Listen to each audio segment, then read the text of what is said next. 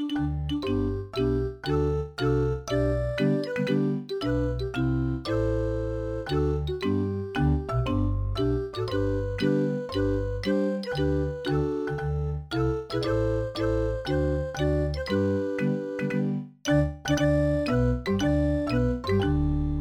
bien, bonjour et bienvenue.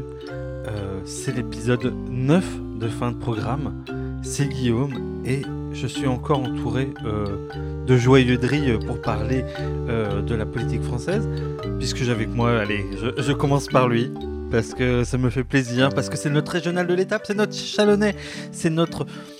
Celui qui a dit euh, l'Europe, toutes ces choses-là, là, enfin les connaît, euh, voilà, tout ça là. C'est Victorien. Bonsoir Victorien. Les meilleures analyses politiques. Bienvenue, bonjour, bonsoir à tous et bienvenue sur le meilleur podcast de France. Et avec euh, nous, nous avons aussi Virginie qui était déjà là il y a deux semaines et qui finalement est revenue. Oui, bonsoir. T'es contente de revenir? Ouais, ouais, carrément. Ce soir, on va parler euh, de quoi? On va parler bah, déjà des candidats, c'est fait, le- sa sa signature. On va parler de Sandrine Rousseau, on va parler de Marion Maréchal, de Taubira.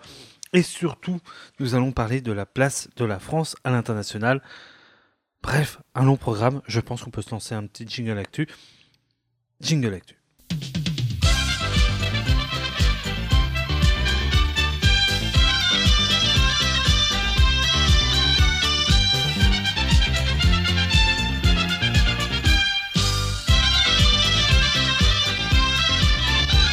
Eh bien, c'est parti pour les actualités. Ladies and gentlemen, welcome to the célèbre élection présidentielle. Tous candidats, une élection. À la fin, il n'en restera qu'un.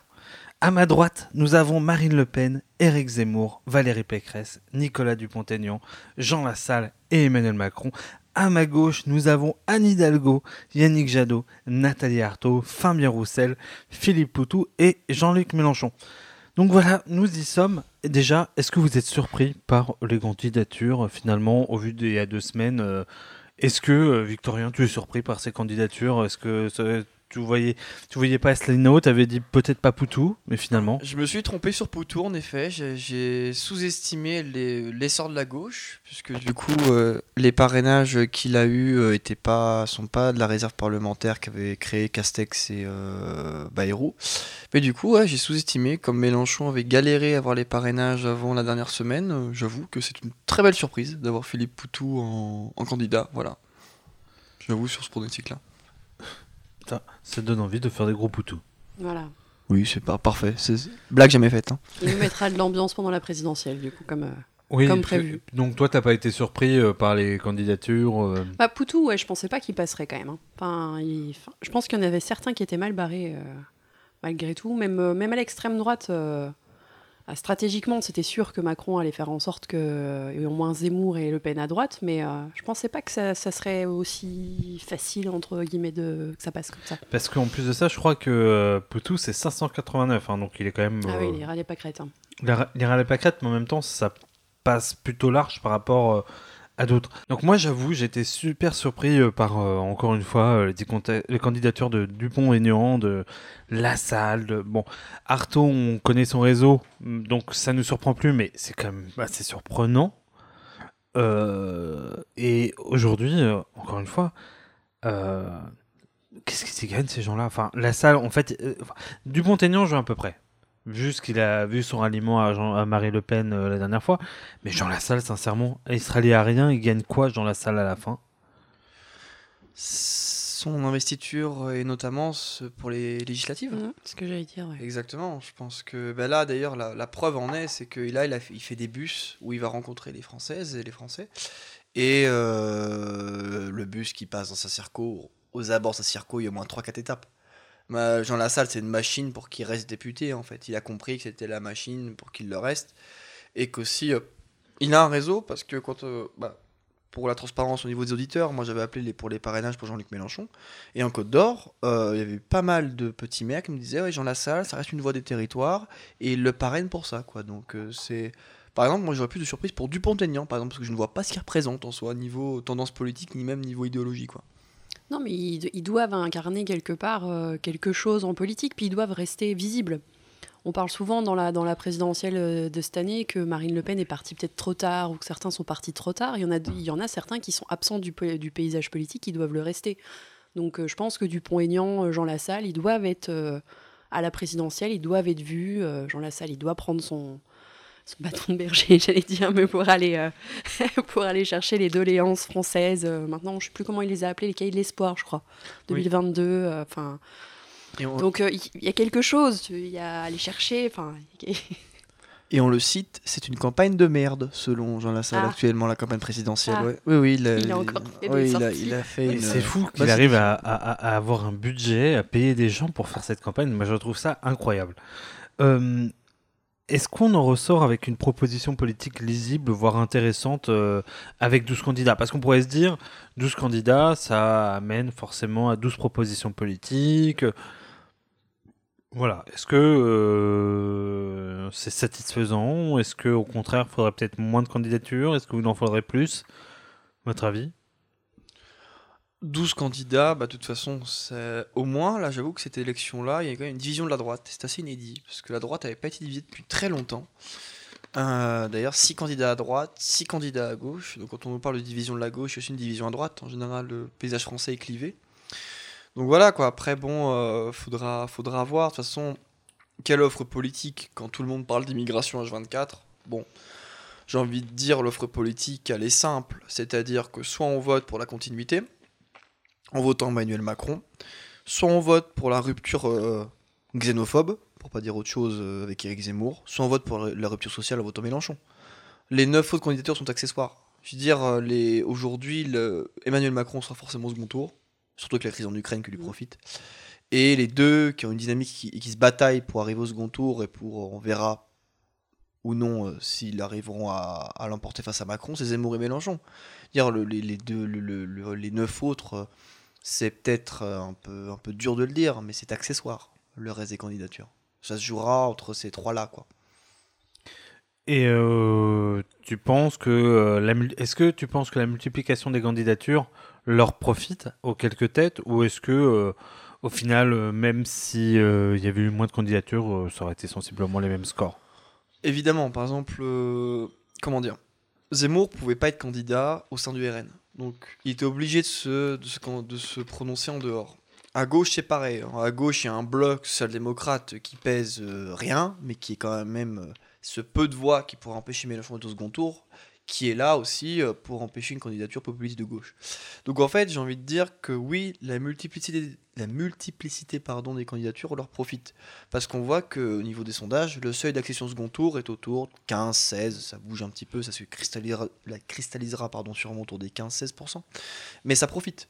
Parce que du coup, en fait, euh, Mélenchon parlait d'un trou de souris, Zemmour, on en parlait tout à l'heure en meeting encore, dit que c'est possible. Euh, on voit les meetings de toute façon où où ça crie Mélenchon ou Zemmour respectivement président, bah en fait parce que les militants, les sympathisants y croient parce que c'est une élection euh, assez incroyable où nous avons trois candidats euh, en dehors de Macron qui se partagent euh, une accession second tour autour de dizaines, centaines voire dizaines seulement de milliers de voix quoi. Bah ouais, je suis complètement d'accord. En plus 12 candidats, ça reste quand même à peu près le nombre de candidats en moyenne qu'il y a depuis les 3-4 dernières présidentielles. Même si je crois l'année la dernière fois c'était monté jusqu'à 15 ou 17. Je crois qu'il y avait un grand nombre de candidats à la dernière présidentielle. J'ai pas envie de dire de bêtises, je crois que c'était 11. Nous allons checker fast checking en direct. Mais euh, là, ça reste relativement commun en termes de nombre. Après, savoir au combien, si les petits candidats euh, servent les gros, je pense pas. Bah, ça reste de la politique. Donc, euh, puis je pense que cette année, ça va être une politique encore plus d'égo que les autres fois où c'est des gens qui veulent absolument euh, y aller plus que pour euh, essayer de faire un rassemblement, que ce soit à droite ou à gauche. on voit bien que au niveau social-démocrate, PS et le reste se délitent complètement en petites petite campagne qui, bah, qui rassemble même pas beaucoup de, voix autour d'elle. c'est assez, c'est assez même exceptionnel, je pense, pour une présidentielle. Euh, que l'extrême droite euh, se délite aussi, ça, ça reste complètement euh, inédit. donc oui, je pense que c'est une, présidentielle importante et d'avoir énormément de candidats qui ont des projets. Alors, projet, je ne dirais pas projet. Je pense que le projet, c'est de faire sommeter Macron et de parler de soi. Je suis pas sûr qu'il y ait réellement de projet sur certains candidats ou la majorité des candidats, je dirais.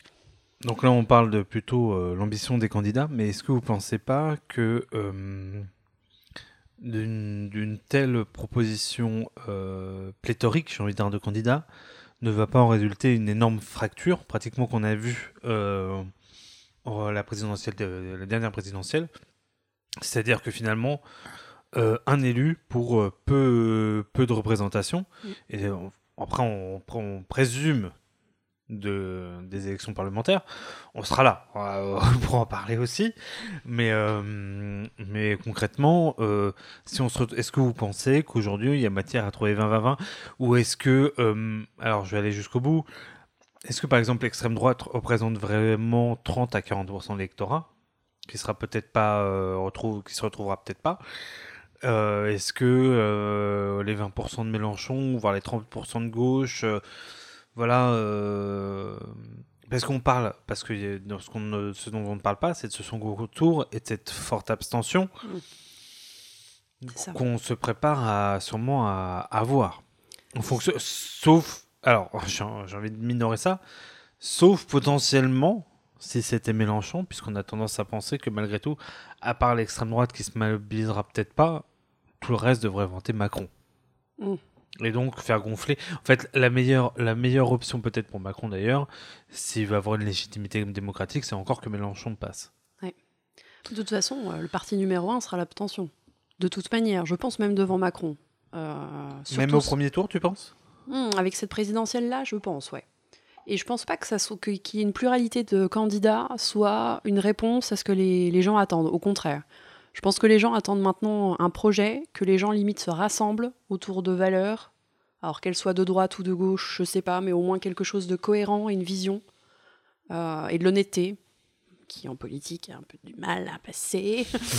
mais La question de euh, l'authenticité, pratiquement. Voilà, c'est ça. Mais euh, d'avoir une pluralité de personnes qu'on voit à chaque fois au présidentiel, qu'on se demande si c'est que pour une question d'ego ou je ne sais quoi.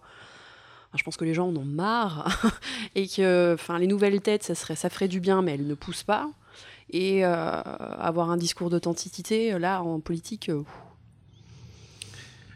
Victorien, tu veux réagir? Oui, sur la fracture, bon, je le dis depuis plusieurs podcasts, parce que j'insiste beaucoup là-dessus, mais le pays de toute façon est fracturé euh, entre, je referai pas le, le laïus, mais entre les trois populismes centristes de gauche et de droite. Du coup, respectivement Macron, Mélenchon et Zemmour.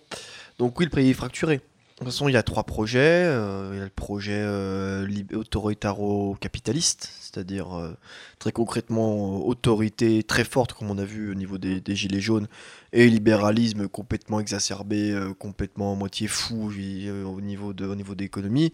On a Zemmour qui est euh, le identitaro-capitaliste, c'est-à-dire discours très identitaire. D'ailleurs, notre animateur préféré qui est, qui est Guillaume nous a prévu un petit un petit point sur sur le meeting de Zemmour. Mais et enfin, il y a le dernier, c'est le projet social écologique avec Mélenchon. Donc les gens choisiront entre les trois. Donc à voir qui choisira quoi. Et je pense qu'on le voit aussi, et pour une petite anecdote pour nos auditeurs et auditrices, euh, du coup, comme je suis moi-même militant à la France Insoumise, on a pu aller me tracter devant un lycée à, à- à Dijon. Et par rapport à il y a 5 ans, euh, la les fractures idéologiques sont encore plus exacerbées, notamment chez les jeunes. Euh, entre, on revient un peu à une période un peu pré-68, entre Mm. vraiment les zémouriens et les mélenchonistes, et un peu les macronistes au milieu, mais bon, ils se montrent moins parce que c'est le président en place, mais vraiment une, un clivage extrêmement fort, notamment entre, euh, au niveau des valeurs et au niveau aussi même de, de l'humain. C'est-à-dire qu'il y a 5 ans, on allait devant certains lycées, bon, ok, il y avait quelques gens d'extrême droite, mais c'était pas incroyable. Mais maintenant, vraiment, il y a une hostilité, même au niveau des profs, parce que le cliché dit que les profs sont à gauche alors qu'ils votent quand même assez pour, pour Macron. Mais tout ça pour dire que vraiment, il y a un clivage et je pense qu'il va s'accentuer, notamment avec la génération qu'on appelle des millennials, les gens en gros nés, allez, on va prendre jusqu'à 95, mais entre 95 et les, bah, ceux qui naissent même encore maintenant. quoi. Et puis deux, deux sur trois des jeunes vont voter. hein. Euh, de ce qui, de- des derniers sondages qui sont apparus, notamment celui qui a été demandé par euh, la FAGE à l'IFOP, euh, 80%, deux tiers des, jeunes de, de 18 ans et plus vont voter. Donc ça va vraiment être une génération qui dit ne pas s'abstenir. Donc du coup, Qui est engagée euh, politiquement. et qui est engagée politiquement. Donc en plus, s'il y a un grand écart au niveau, euh, au niveau idéologique, euh, ça serait intéressant de suivre du coup. Alors, je vais vous poser deux questions. On va faire une réponse très rapide. Poutou, candidat, une bonne ou une mauvaise nouvelle Une bonne ou une mauvaise nouvelle pour Mélenchon Victorien? Très mitigé, je saurais même pas dire oui ou non. Virginie? Non, je pense que pas mauvaise nouvelle. Je pense que les, les, les militants NPA vont voter et puis c'est tout. Et deuxième question inverse, et je vais partir dans l'autre sens. Jean Lassalle et Dupont-Aignan, une bonne ou une mauvaise nouvelle pour Valérie Pécresse Ou Emmanuel Macron? Peut-être, je sais pas, quel candidat de la droite, Virginie? Non, je pense que enfin, ça va rien changer. Avec un, avec un, un accession second tour très serré, Dupont-Aignan peut peut-être servir à la gauche des quelques centaines de milliers de voix pour faire ne pas, pas, ne pas faire passer Pécresse, euh, Pécresse. Le Pen ou Zemmour. Possiblement. Eh bien, vous l'avez entendu ici. Alors, Je dois déjà une bière pour Poutou. Parce que je me suis trompé sur Poutou, je dois déjà des bières. Donc euh, je reprends le pari pour Dupont-Aignan qui empêche Le Pen ou Zemmour de passer au second tour. deuxième actualité, Sandrine Rousseau, un départ logique à cause d'une position intenable. À force de sortir le bazooka sur l'équipe de campagne, sur son équipe de campagne d'ailleurs, Sandrine Rousseau a été littéralement éjectée de la campagne de Yannick Jadot. Il faut dire qu'elle avait tiré à boulet rouge, sa position devenait donc intenable. Soutien devant, très critique sur la stratégie adoptée par derrière, elle n'avait cessé d'avoir des propos ambigus, semblant parfois peu à l'aise à, apporter son soutien au candidat Jadot. C'est donc via une dépêche AFP que nous avons appris que désormais son avenir se fera hors de cette équipe suite à des, cla- des déclarations parisiens. Donc, première question. C'est quoi l'avenir de Sandrine Rousseau? Va-t-elle rester ou disparaître? Virginie. Là, c'est mal barré pour elle. Parce que je pense que ses propos ont été, en parlant du Ku Klux Klan, je pense que ça. Alors Je attends, j'ai loupé celle-là. Ah bah il paraît qu'aujourd'hui, elle a balancé. Alors j'ai pas, j'ai pas le contexte, mais j'ai cru voir passer un article où euh, il y avait des allusions au Ku Klux Klan. Alors est-ce qu'elle parlait de son équipe de campagne? Est-ce qu'elle parlait d'autre chose? Bah, Je pense que là, ça a été la goutte d'eau. Surtout avec un truc aussi extrémiste que ça. Euh, donc là, je pense qu'il faudrait mieux qu'elle se cache. Je pense. Parce que même euh, en essayant d'aller graviter je ne sais où, aux alentours de Jadot, de toute façon, il n'y a plus, à part Macron, mais je suis pas sûre qu'elle retourne sa veste aussi tant que ça. Ou, euh, ou au niveau social-démocrate, non, je pense qu'il faudrait mieux qu'elle se cache. Après, Rousseau, faut quand même rappeler d'où elle vient. C'est-à-dire qu'elle est là, on va dire, grâce à l'extrême droite. C'est-à-dire que c'est l'extrême droite qui l'a montée en épingle en tant qu'ennemi wokiste. Hein, on s'en rappelle sur le podcast sur le wokisme. En fait, Rousseau, c'est la gauche Twitter. C'est-à-dire qu'en fait, Rousseau, son Twitter n'existe pas. Euh, donc au final, et elle le sait, elle, le- elle a même dit d'ailleurs, je vous invite à regarder cette émission sur, chez, Gaspard G sur YouTube, euh, où elle disait, ouais ouais, moi en gros, ma- elle admet à moitié qu'en gros en fait son, elle, elle profite du clivage que l'extrême droite met en place entre la une gauche ce qu'on appellerait woke en gros euh, ouais, c'est tout de Twitter quoi et, euh, une, et une gauche identitaire. Donc au final Rousseau profite de ça. Et au final si le truc sur Ku Klux Klan euh, je pense que Guillaume était en, train de fast-checker en oui, direct. elle a dit que les Verts c'était un groupe du Ku Klux Klan, grosso modo. Elle est, elle est complètement tarée. Euh, très bien, je veux dire, bon, déjà, en fait, ce qui est rigolo, c'est que pour que quelqu'un quelqu'un de décolonial et d'an- et d'antiraciste dise que les Verts sont du Ku Klux Klan. Et pourtant, Dieu sait que je ne suis pas pro-Jadot, mais il y a quand même des limites républicaines à ne pas dépasser. Bref, tout ça pour dire que Sandrine Rousseau, elle le fait exprès. Pourquoi? C'est son fonds de commerce. Mm. C'est une zémourienne de gauche, cette Mhm. femme. C'est-à-dire que son fonds de commerce, c'est l'extrémisme, parce que concrètement, dire que Et la provoque, tu veux dire qu'elle fait de la provoque Mm. par mais excès. évidemment, parce qu'elle ne vit que par ça. Demain, Sandrine Rousseau est modérée, elle est complètement invisibilisée. Aujourd'hui, celui qui devient un peu la modération de gauche et, le pro- et un peu le, le Mitterrand euh, de 2022, c'est Mélenchon. Elle n'a aucun intérêt à se modérer. Euh, devenir, euh, ne plus devenir modérée au niveau économique, elle peut pas, c'est une bourgeoise. Et il y a Poutou sur le, sur, le, sur, le, sur le clivage. Donc au final, elle fait quoi? Elle clive en disant Oui, je suis la plus féministe des féministes, ça reste à voir. La plus antiraciste des antiracistes, ah bon, qui compare euh, Jadot, Ku Klux Klan, très antiraciste comme déclaration.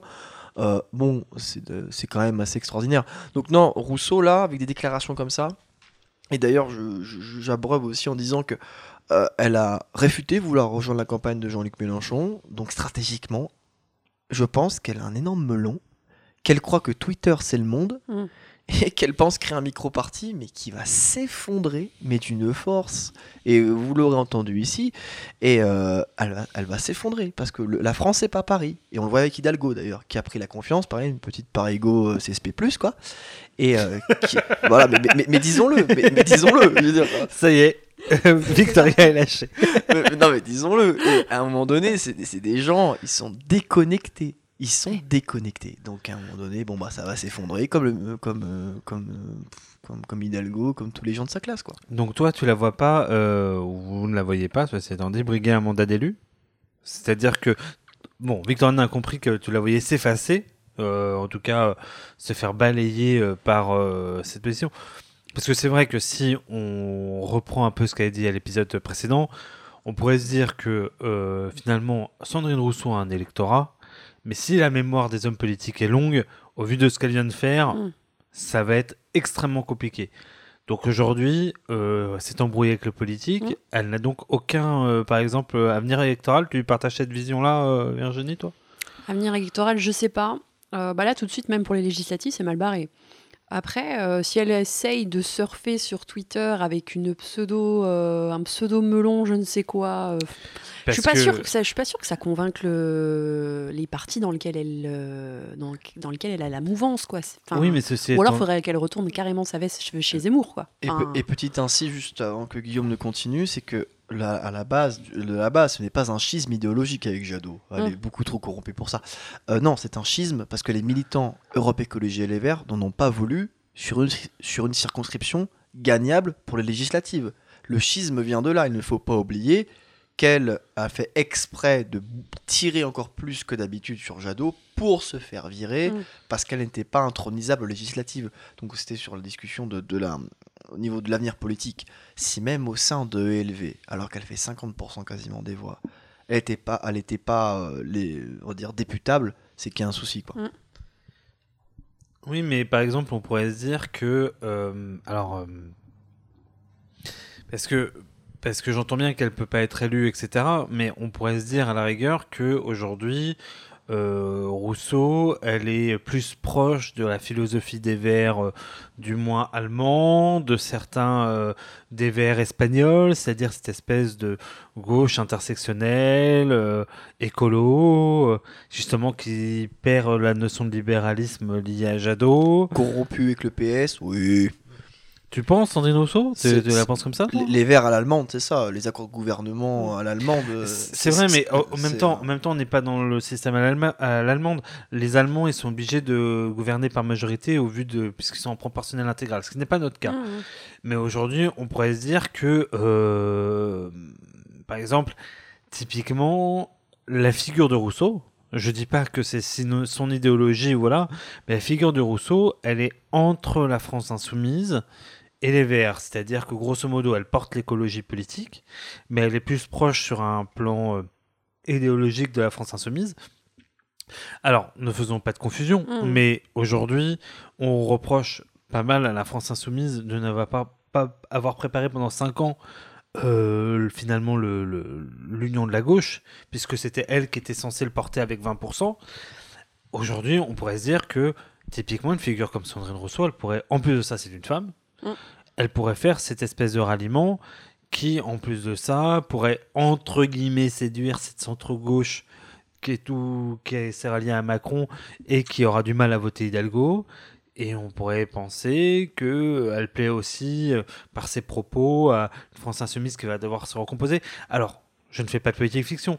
Je, je pense bien qu'aujourd'hui, la France insoumise, la vision de Rousseau, c'est des cultures politiques très différentes. La Mm. France insoumise a la culture du débat et justement se veut, euh, euh, alors c'est pas le propos, mais un transversal Mm. dans sa dans sa dans sa vision des choses, c'est-à-dire qu'elle réunit des beaux, elle se veut un peu maison commune d'un certain nombre de luttes, Euh, comme le PS était une espèce de maison commune de la gauche. Bon, on, va pas débattre dessus, mais voilà. Aussi, ouais. Mais voilà, et aujourd'hui, euh, elle pourrait euh, du moins incarner ça. Voilà. Après, je doute que la France insoumise irait se compromettre là-dedans, mais sait-on jamais, ça pourrait être une éventualité. Bah, au niveau de l'Europe, elle aurait pu avoir une place, euh, une place justement euh, en se ralliant aux sociaux-démocrates de, européens, certains en Allemagne, certains dans d'autres pays. Mais là, je pense que pour avoir une posture de, ralliement ou même pour essayer d'attendre une prochaine place, alors législative, c'est un peu trop tard, mais ou d'autres d'autres échéances à venir. Enfin, il faut savoir aussi se remettre en retrait, se prendre du recul. Ce que disent tous les bons politiques, je vais, je vais passer par une étape d'introspection pour réfléchir à ce que, mon, à ce que les électeurs ont essayé de me dire. Oui, mais oui, mais justement, il faut, il faut essayer justement de ne pas partir en live comme ça avec des propos euh, et puis justement de tacler, de tacler euh, son, son propre parti quoi. Donc. Euh. De toute façon, le long terme n'est pas d'actualité chez Sandrine Rousseau quand on est sur Twitter, le long terme, deux semaines, c'est long. C'est le moment Twitter de Victorien. Non, mais Il nous avait manqué, c'est parti. Allez, Victorien. On y va. Euh, non, mais très sérieusement, le, sur, les, sur les réseaux sociaux, pour des gens comme ça qui ont une base sur les réseaux, deux semaines d'absence, et je prends l'exemple des youtubeurs, même les youtubeurs à succès les plus connus, quand ils se retirent trois mois, c'est long pour les, pour les, pour les viewers, pour les... Euh, spectateur en français. Pour la commu. Voilà, exactement. Non, mais c'est peut-être con ce que je dis, mais au final, c'est la base de tout chez elle. Donc euh, après, bon, le rassemblement de la gauche autour d'elle, elle est trop wokiste pour certains. Non, mais euh, c'est pas tant un hein. rassemblement de la gauche, c'est imagine là la tête des Verts. Est-ce que à la tête des Verts, elle n'est pas une interlocutrice plutôt privilégiée pour la France Insoumise en termes d'image? Oui, en, soi, en termes d'image, oui.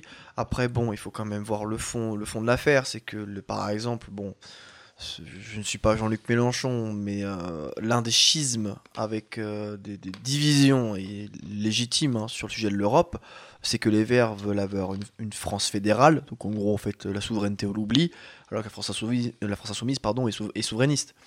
Et surtout, d'ailleurs, on avait minoré le sujet de l'Europe en disant oui, la FI est juste des sectaires. Mais au final, avec la crise en Ukraine, le sujet de l'Europe est encore plus sur la table. Qu'est-ce qu'on fait avec une France sans souveraineté? Qu'est-ce qu'on fait? Eh ben, on est dans l'OTAN et comme actuellement. Et au final, Alors, ne pars pas trop vite hein. parce que ça va être le sujet du dossier. Pardon. oui. donc, je, je, je propose de passer tout de suite à la, seconde actualité, euh, troisième actualité. Donc, Zemmour, Le Pen et la maréchale. Ah, l'extrême droite, ça, quelle histoire euh, on pensait que rien ne pouvait arriver de pire à Marine Le Pen, et finalement, ce n'est rien de moins que sa nièce qui a fait défection en rejoignant Eric Zemmour. Pour autant, depuis le début de la guerre en Ukraine, l'un et l'autre semblent avoir disparu des radars. Leur acquaintance avec le régime de Poutine semble les pousser à se faire tout petit.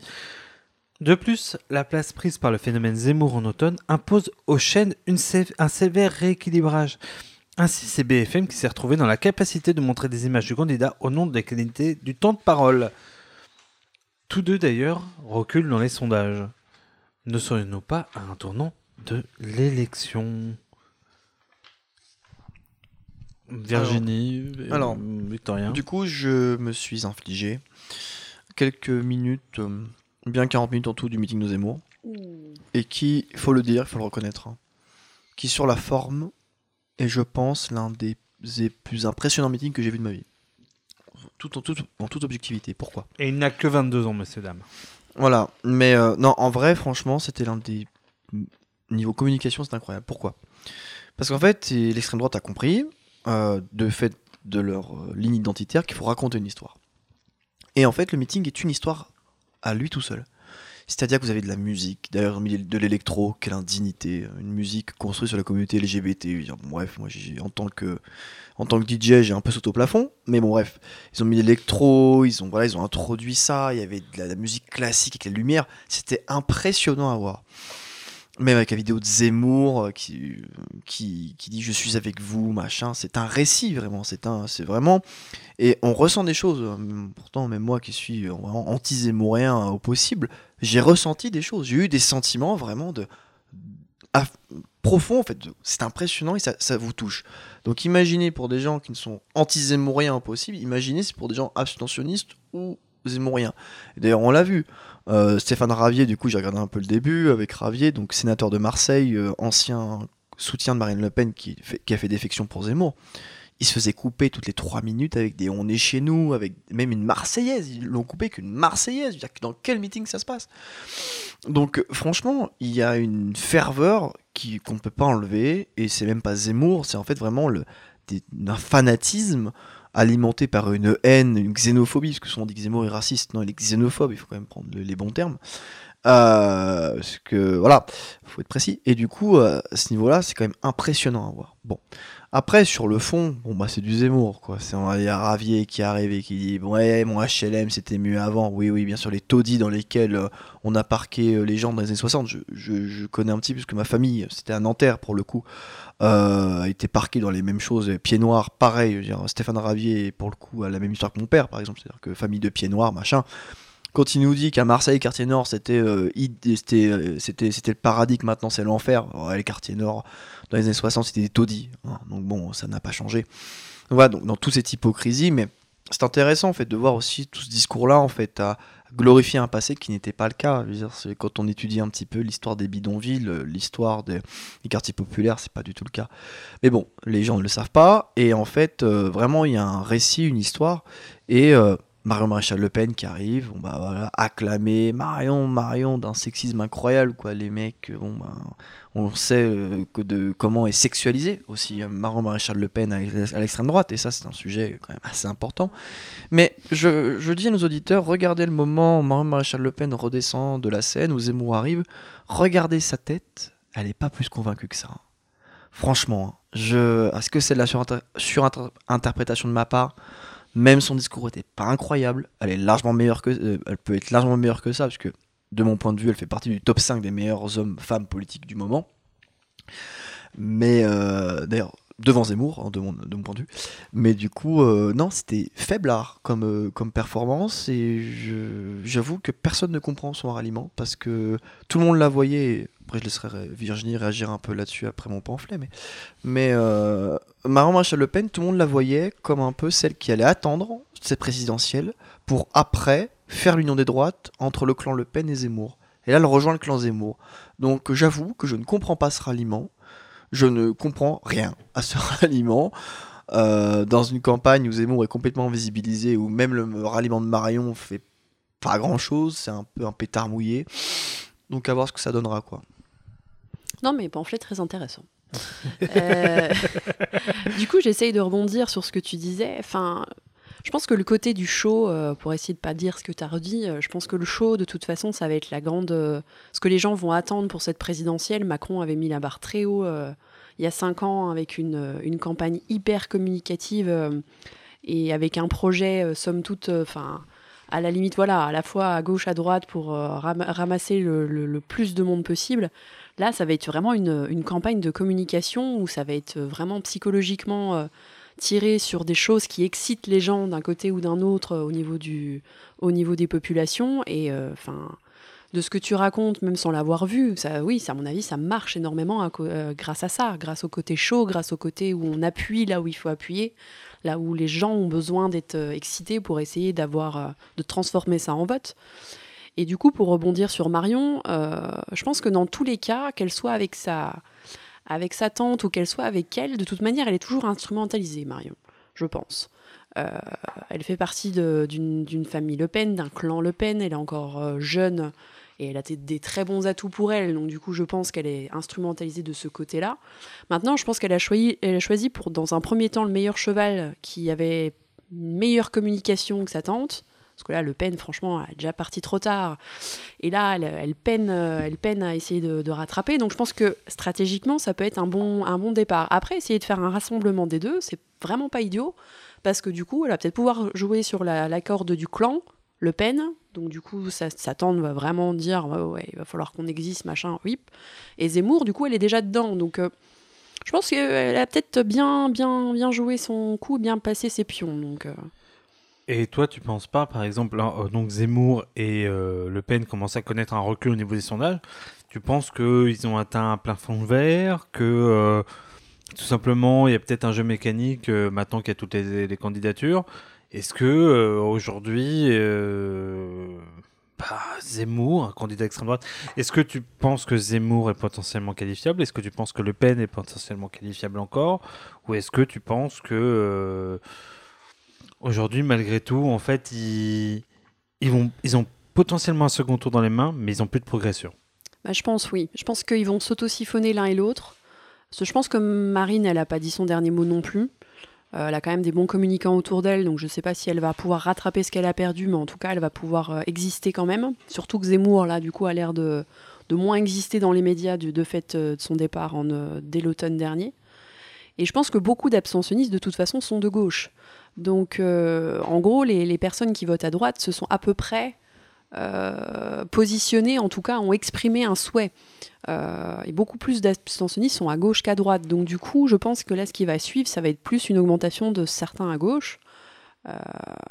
Et puis, voir après ce que Macron aussi va, va aussi. Je pense que c'est les, fidèles de Macron qui se sont exprimés là. Gens, les gens réellement qui ne savent pas quoi voter vont réellement s'exprimer pendant ce mois de mars, je pense. Après, pour Le Pen, c'est vrai que je rejoins, je rejoins Virginie sur une chose, c'est qu'elle n'a pas dit son dernier mot, et ce sera pas forcément elle qui le fera. Mm.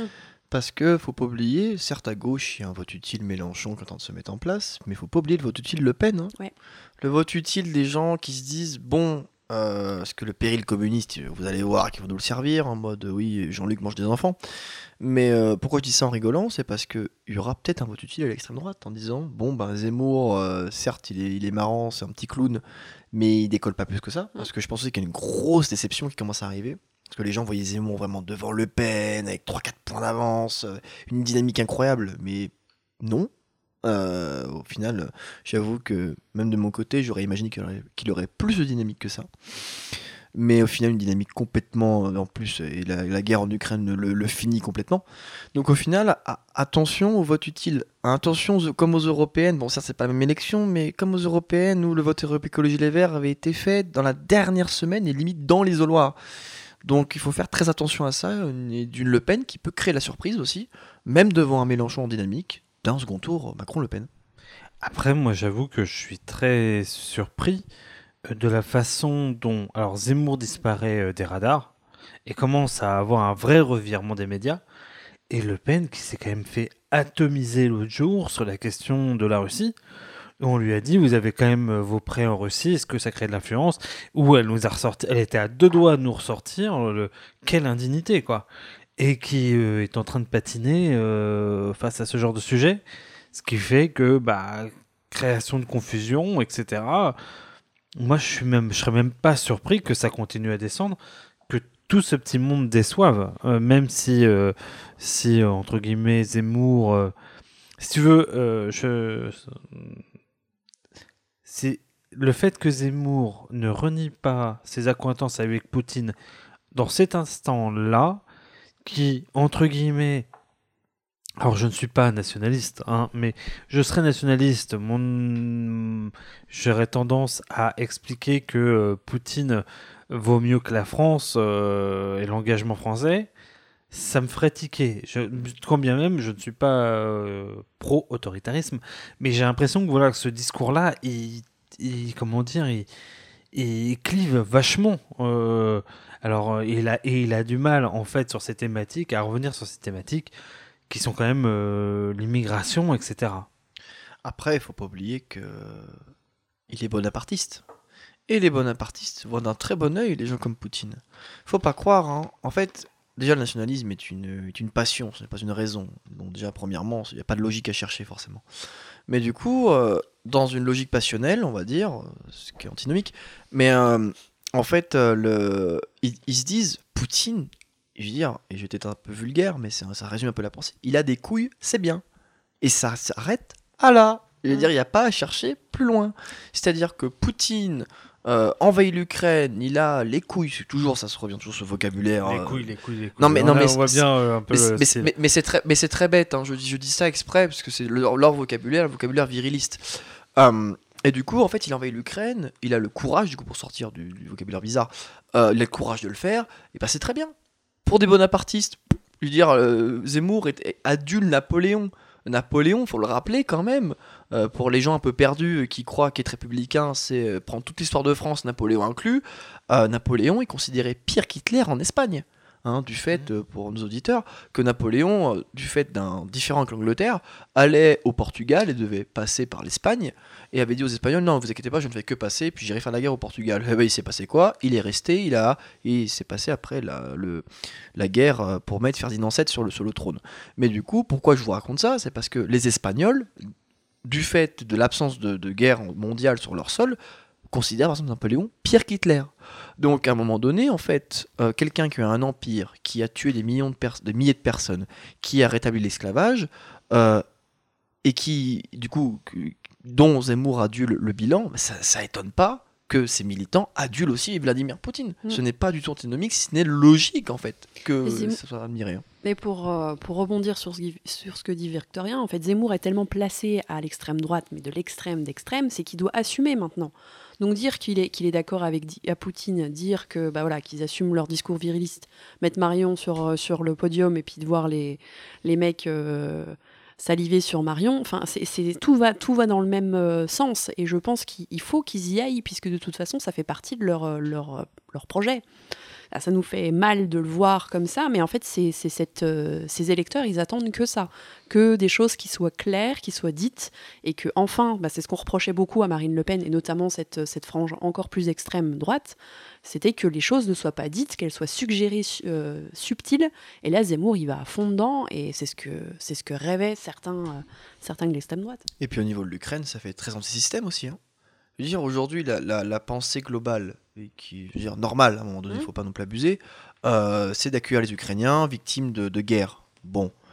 Euh, et ben Zemmour, qu'est-ce qu'il fait? C'était le seul à dire non, on les accueille pas. Mhm. Parce qu'il est là pour faire l'anti-système. Il est là pour cliver avec Le Pen, pour dire regardez Le Pen sur l'Ukraine, elle dit pareil que Macron. Hop, et il clive. Mhm. Lui, son seul objectif, c'est de récupérer les gens chez Le Pen et d'être, anti- Mhm. et d'être l'anti-système avec un grand A à droite, quoi.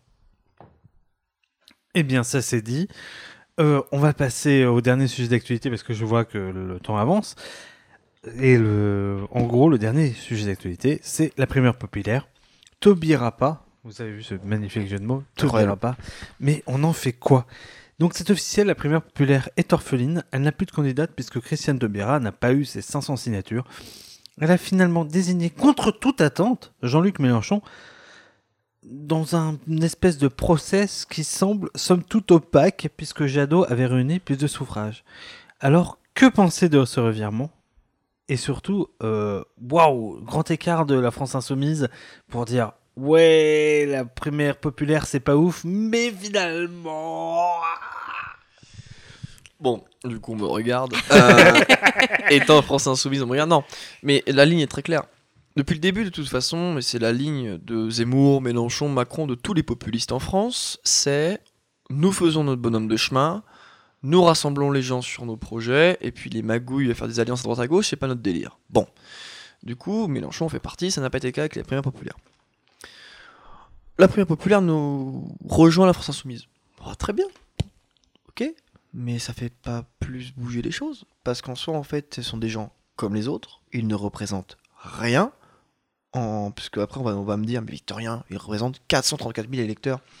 Oui, les électeurs, très bien. Mais quand on voit en fait ce procédé démoc- pseudo-démocratique, qui, je le rappelle, voulait bloquer les parrainages et pour Jadot et pour Mélenchon. Hein, D'accord? Personne n'osait faire ça, même pas Zemmour. Ces gens qui euh, voulaient bloquer aussi les prêts bancaires pour Jadot et Mélenchon, c'est du fascisme. Pardon, à un moment donné, ceux qui fait le plus de fascisme dans la campagne, c'est la primaire populaire. À un moment donné, il faut quand même bloquer des processus électoraux. Moi, il n'y a pas d'autre terme. Même Zemmour, on n'a pas osé. Ça tire à, balles à balles réelles. Non, mais à, à un moment, il faut, faut, faut dire les choses et ce sont des faits. À un moment donné, il ne pas, il y a- il y a- faut pas tortiller, quoi. Du coup, du coup voilà. Non, mais ces gens-là, qui d'ailleurs, entre parenthèses, ont des centaines de milliers d'euros de dettes, parce que ce sont des amateurs, hein, qui n'ont pas été capables de prévoir euh, le quelconque prévision économique que ce soit, euh, financière pour être plus précis. Et du coup, maintenant, qu'est-ce qu'ils font? Bah, Ils sont pas débiles. Hein. Ils se disent bon, Jadot, il a 4%. Il fera pas 5%, il sera pas remboursé. Jean-Luc, il les fera. Bon bah les gars, on le soutient. C'est juste une histoire d'argent. Donc depuis le début, on dénonce euh, à la France Insoumise, d'ailleurs, euh, tout, tout le spectre politique, même Jadot, il faut quand même rendre à César qui est à César. Jadot n'en voulait pas, Hidalgo n'en voulait pas, personne n'en voulait, à part les proto-Bira, parce que les proto-Bira pensaient que nous étions dans un monde...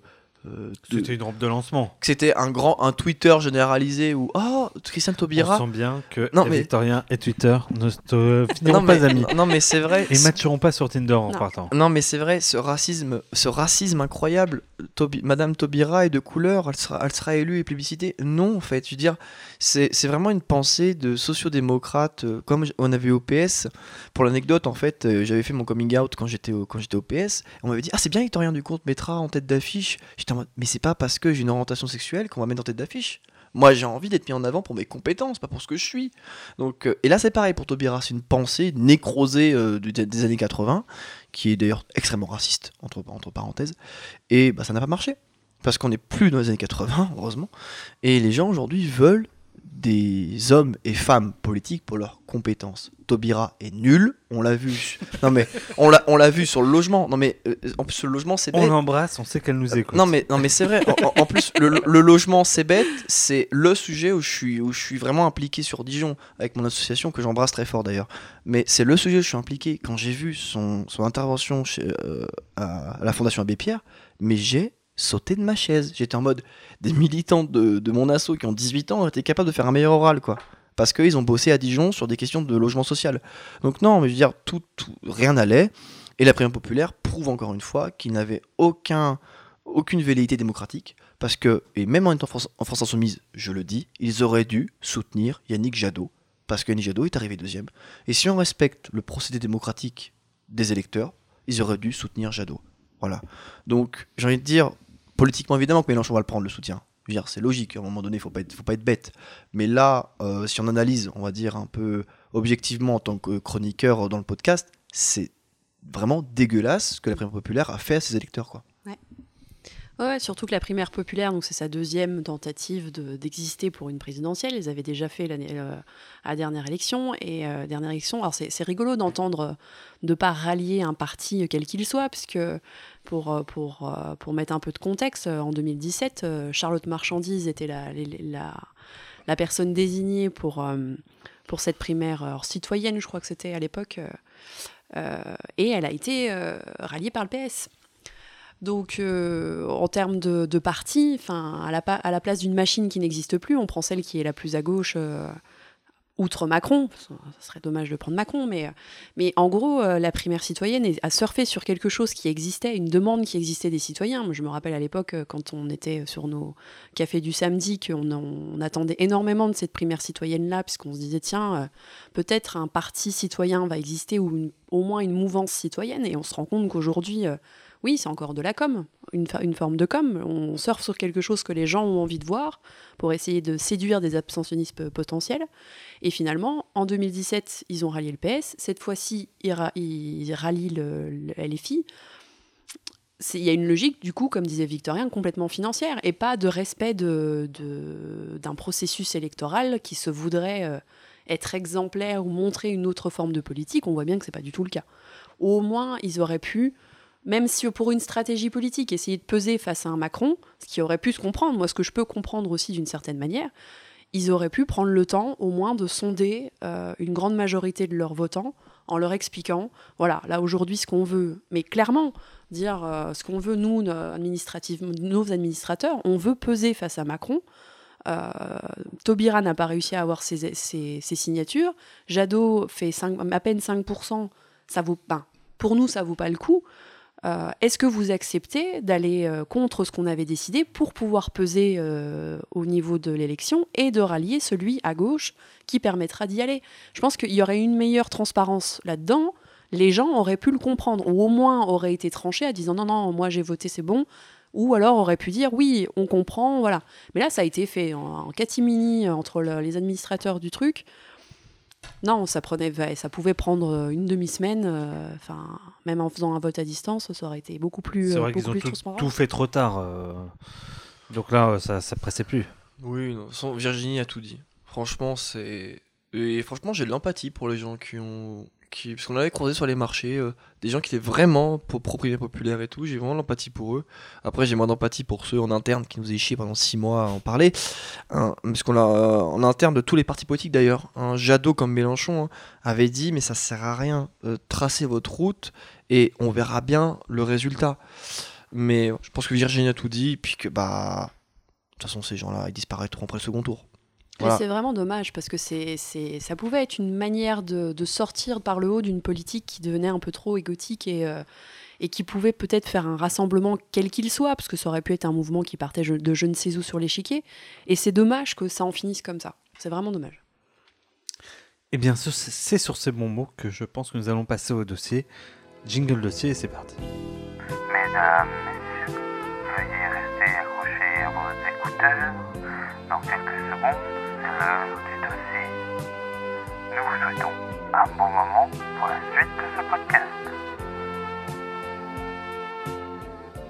J'aurais pu mettre Europe partie 2, bien entendu, mais finalement je me suis ravisé. Cela fait deux semaines que nous avons enregistré le dernier épisode. Nous exprimions alors nos inquiétudes. On se disait, Poutine ne va quand même pas faire ça. Et finalement, il l'a fait, le lendemain matin pour être précis. La discussion que nous avons ouverte pour euh, préparer le podcast s'est mise à bourdonner. On a même essayé d'en rire, et cela n'a pas réussi à masquer les inquiétudes. La frontière ukrainienne est loin, et pourtant si proche. Les commentaires des politiques se sont mis alors à fuser. Il y a ceux qui se sont mis à soutenir les Ukrainiens, ceux qui ont tenté d'analyser la situation, et tout au fond, ceux que ça embarrasse. Alors oui, nous avons raillé Macron, goutte d'eau dans l'océan des relations internationales. Chacun y allait de sa petite analyse. La faute à l'OTAN La faute à l'Europe La faute à l'Ukraine Qui sait? Et puis, il y a eu un vote à l'ONU contre la Russie, avec des pour, des contre, des abstentions. Ce fut comme un Polaroid, il a donné à la santé la position de chacun dans l'ordre mondial. L'Occident a voté d'un seul homme, pour, bien sûr, au nom de la paix, au nom de la liberté, de toutes ces valeurs dans lesquelles on se drape lorsqu'on, quand on se veut démocrate. Et puis dans le rétro, ils ont constaté non sans contrariété que ce n'était pas le, cas du continent africain, majoritairement abstentionniste l'Afrique n'a pas pris position. Certains protègent leurs intérêts, la Russie ayant ma- massivement investi dans certains pays. Ce serait con de se brouiller avec ce nouvel allié militaire ou économique.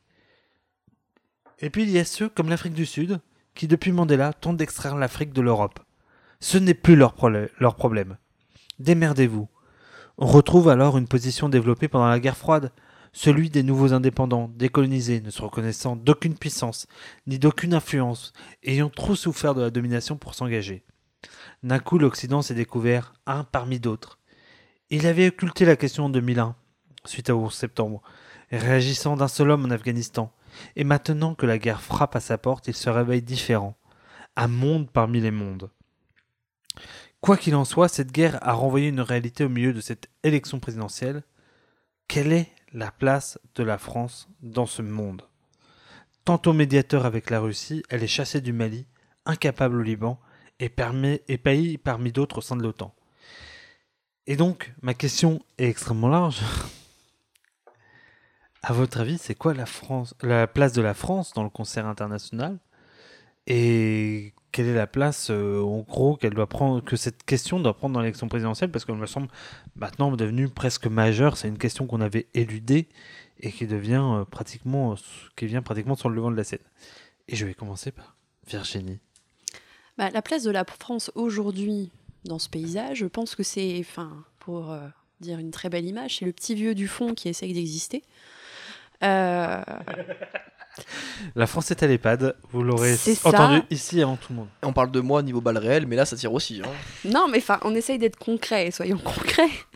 Je pense qu'elle essaye d'exister parce qu'elle, enfin, historiquement, elle doit exister pour beaucoup. La France, euh, euh, pays des Lumières, qui forcément euh, est un pays Le de pays des paix, droits de l'homme, le bordel. pays des droits de l'homme. Enfin, si on n'existe pas, merde, qu'est-ce qu'on fout là, quoi? Et ben, malheureusement, Macron, il aura beau euh, mettre toutes les capes du monde. euh, ouais, je pense qu'il y, a- tout un ordre mondial à revoir et à reposer sur la table avec tous les pays qui comptent aujourd'hui et qui comptent d'une manière ou d'une autre, que ce soit démographiquement ou, euh, financièrement. Mais là, on est à bout de course d'un système qui, où les, vieux de la vieille essayent de résister avec ce qu'ils peuvent, quoi. Toi, toi, tu penses que la France compte encore dans le concert des nations et qu'elle n'est pas, on va dire, une nation secondaire Non, je pense qu'elle compte de par, euh, par euh, l'histoire qu'elle a, de par euh, aussi les positionnements, enfin même financiers, même si on devrait même plus être dans cette logique-là avec les enjeux écologiques qui, de- qui nous attendent, mais je pense qu'elle a, elle a quand même une position à avoir, mais elle aurait une position à avoir de, de sagesse, à vouloir reposer les choses sur la table et de que tout le monde s'exprime autour de quelque chose de commun, quoi. Alors, devant- avant de lancer la parole à Victoria, euh, c'est parce que non, non, parce que je me suis fait la réflexion. J'ai exactement eu la même réflexion que toi, Mm. et je me suis demandé si la France, si, si dire ça ne faisait pas de la France le Vatican, au sens où le Vatican a très peu de pouvoir, mais ce- est un très bon médiateur diplomatique en un sens. Alors, euh, deux, deux blagounettes pour introduire le propos. C'est que le vieux du fond de la sac essaie de peser, on dirait le PS. Et, euh, Allez, bisous à Anne Hidalgo. Voilà. Euh, on sait qu'elle nous écoute. et, et au niveau Et du. Semen aussi. Voilà, et lui, bref. On en- est on en encore parle- au PS on, on en parlera après, lui. Ouais. Euh, mais euh, du coup, euh, et sur le Vatican, bah, Macron étant c'est quoi, Shannon de Latran, c'est vrai que la laïcité n'est pas trop respectée en France. Bref, blague à part, euh, c'est vrai que Virginie a raison sur le plan de vue diplomatique. C'est vrai qu'on pèse avec euh, notre, euh, notre histoire, mais Macron tend à nous décrédi- décrédibiliser parce que bon, euh, c'était rigolo, C'était l'autre jour, c'était à midi. euh, Macron va appeler pendant une heure et demie Vladimir Poutine. Une heure et demie après, euh, Poutine a dit bah va te faire foutre quoi. Euh, c'est c'est un peu ça en fait le, le- le résumé de l'affaire. Donc non, on ne pèse plus. On ne pèse plus parce que Macron en fait aussi, il faut prendre c'est la personne, c'est les personnes des, présidents et présidentes, c'est qui compte. Macron passe pour l'arrogant de service qui est juste euh, le petit chihuahua des États-Unis quoi. Et voilà, aujourd'hui c'est ça le problème. On a, on a une crédibilité par rapport à l'histoire et heureusement que nous sommes la France, mais Macron entache ça. Après, euh, quelle solution? Bon, euh, il n'y en a pas 40. Euh, je, veux dire, je pense que je reprendrai les mots de Sarkozy là-dessus, il a raison. C'est soit la paix, soit la guerre. hein. C'est à un moment donné, il faut pas. C'est bête à dire, mais c'est soit euh, Macron assume, tout comme Jadot d'ailleurs, hein, parce qu'il faut pas l'oublier lui, euh, soit on assume le va en guerre et on envoie des soldats, ou même on peut aller jusqu'à la conscription, allons-y, hein, euh, plus on est fou, plus on rit, hein, euh, ou soit on repense notre modèle géostratégique, on repense euh, quelles sont nos applications, hein, parce qu'on sait que d'ailleurs les deux guerres mondiales ont été euh, le- les jeux d'alliance, hein, voilà, on, refera pas l'histoire, mais euh, là c'est pareil, là on, est dans- comme si l'OTAN n'était pas les nouveaux alliés, euh, comme si aujourd'hui, euh, ce sont des alliances comme les autres, comme on en a eu au XXe siècle. Donc la position elle est claire. Et d'ailleurs même De Gaulle l'avait compris. Et pourtant, punaise De Gaulle, avec 68, euh, je le porte pas dans mon cœur, hein, le, le garçon. hein. Mais il avait raison sur un point. C'est que il faut être indépendant. Et il, il savait, en tant que patriote, et j'avoue que je suis assez d'accord avec lui là-dessus, c'est qu'il savait que la France avait un poids diplomatique. Faut pas oublier que la, la langue, la langue diplomatique pendant des années, je ne sais plus d'ailleurs si elle l'est encore, c'était le français. C'est une des langues maîtres à l'ONU, comme euh, en gros euh, sur les institutions européennes. C'est-à-dire qu'aujourd'hui, il y a trois langues maîtres. Euh, C'est-à-dire que quand il s'agit de traduire pour l'ensemble des autres nations, euh, voilà, il y a les langues, on part à partir des langues maîtres qui sont l'anglais, le français et pour les institutions européennes, l'allemand et pour l'ONU, l'anglais, le français et l'espagnol et le chinois, je crois. Voilà, donc on a, on a vraiment un poids diplomatique. Il faut pas oublier aussi, quand on parle de la Russie, l'histoire aussi entre la France et la Russie. Mhm. C'est-à-dire que déjà les deux peuples sont assez connectés, c'est-à-dire que les Lumières ont une grosse influence en Russie. Et même, euh, et quand on parle de Poutine, chez les nobles, hein, la- la- les, les cours, euh, les cours à l'époque des tsars étaient très très, pas non plus, c'était pas non plus des monarques éclairés non plus, mais euh, étaient très influencés par les Lumières. Donc il y a un certain respect de la France que Macron est en train de complètement, et Sarkozy et Hollande à- avant lui, sont en train de complètement déliter. Donc il faut retrouver une indépendance. Euh, alors après, le problème, c'est que maintenant le temps nous presse. hein. Mm. C'est-à-dire que euh, le souci, c'est qu'au début de la crise, on aurait été en dehors de l'OTAN, on aurait pu négocier. Mais là, euh, ouais. C'est-à-dire qu'imaginons demain quelqu'un arrive au pouvoir, le temps de sortir de l'OTAN et de, de faire des pourparlers, des négociations et d'avoir une vraie crédibilité. On a le temps de voir mourir, et c'est ça aussi l'urgence qu'il faut voir, de voir mourir des centaines de milliers d'Ukrainiens et de voir des, des millions de gens euh, déplacés. Donc là, ce qu'on dit est très théorique. Mais Mm. après, il y aura le pragmatique, et franchement, je n'aimerais pas être à la place de celui ou celle qui, si jamais ça arrive, remplace Macron. Non, puis la question est de savoir est-ce que Macron souhaite pas d'une certaine manière la guerre? Puisque de toute façon, c'est la seule manière aujourd'hui de relancer une économie. C'est pour, ça que- c'est pour ça que Poutine l'a fait d'ailleurs.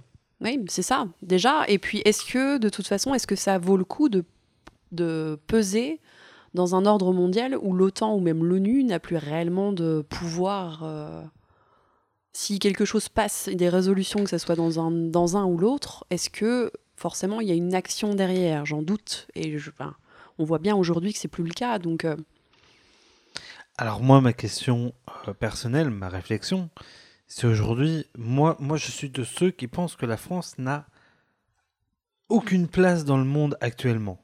Mais si vous voulez, pour moi, la France, c'est l'équivalent de pays comme le Danemark, comme l'Autriche. T'es dur. hein. Oui, mais en réalité, euh, parler d'histoire, parler de culture, aujourd'hui, si je me place d'un point de vue géopolitique, les États n'ont que des intérêts. La question de l'histoire, on s'en bat les steaks, Ouais. la question de la culture. J'entends par contre typiquement l'argument de, de Virginie qui dit aujourd'hui, par contre, la France est une place financière. Ça, j'entends.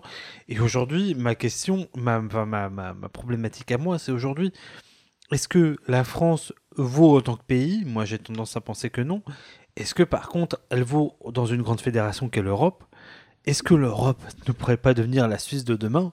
C'est-à-dire que dans un certain sens, bah, on, est, on, est, on est une place financière et un lot de clients tellement énorme qu'aujourd'hui, euh, too big to, to, to fall, entre guillemets.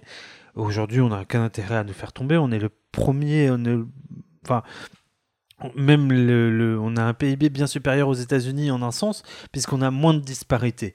Euh, donc aujourd'hui, tout le monde achète, euh, peut acheter dans l'Europe actuelle. Et est-ce qu'on n'a pas tout intérêt aujourd'hui euh, à s'affirmer en tant qu'Europe? Surtout qu'en tant qu'Europe, on a la bombe nucléaire, puisque la France là, et la France a cette grande chance par rapport à d'autres pays nucléaires, qui est par exemple la Grande-Bretagne, qui ne fait pas partie de l'Europe, ceci étant dit, mais de pouvoir appuyer sur le bouton quand il veut. C'est-à-dire qu'il n'a pas de, demande, de permission à demander.